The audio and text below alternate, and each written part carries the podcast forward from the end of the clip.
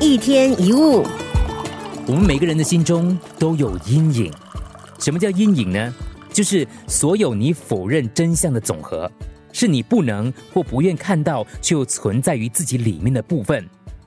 阴影是我们身上不受欢迎、想要避开的部分，也可以说是每个人的阴暗面。要怎么辨别阴影呢？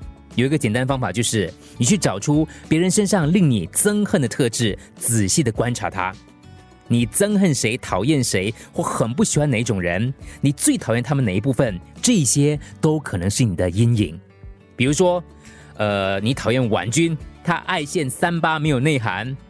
在这个例子当中，你很可能有点内向，要求自己比较严谨，因为你认为有内涵的人不会爱炫耀。但有时你也会想要表现自己，只是你压抑住。所以，当你看到比较爱炫耀的人，你就觉得讨厌。所以，爱表现就是你的阴影。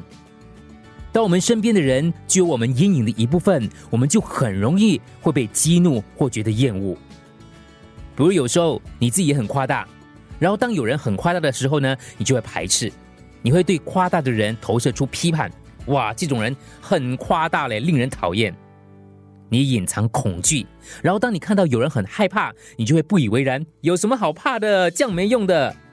你压抑悲伤，然后当有人是悲伤的时候，你就会排斥或阻止他继续悲伤，因为他很容易引发出你自己的悲伤。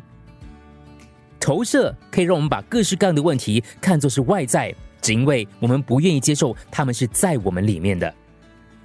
如果你厌恶自己内在的某个部分，如果你排斥它，你也会排斥在别人身上同样的东西。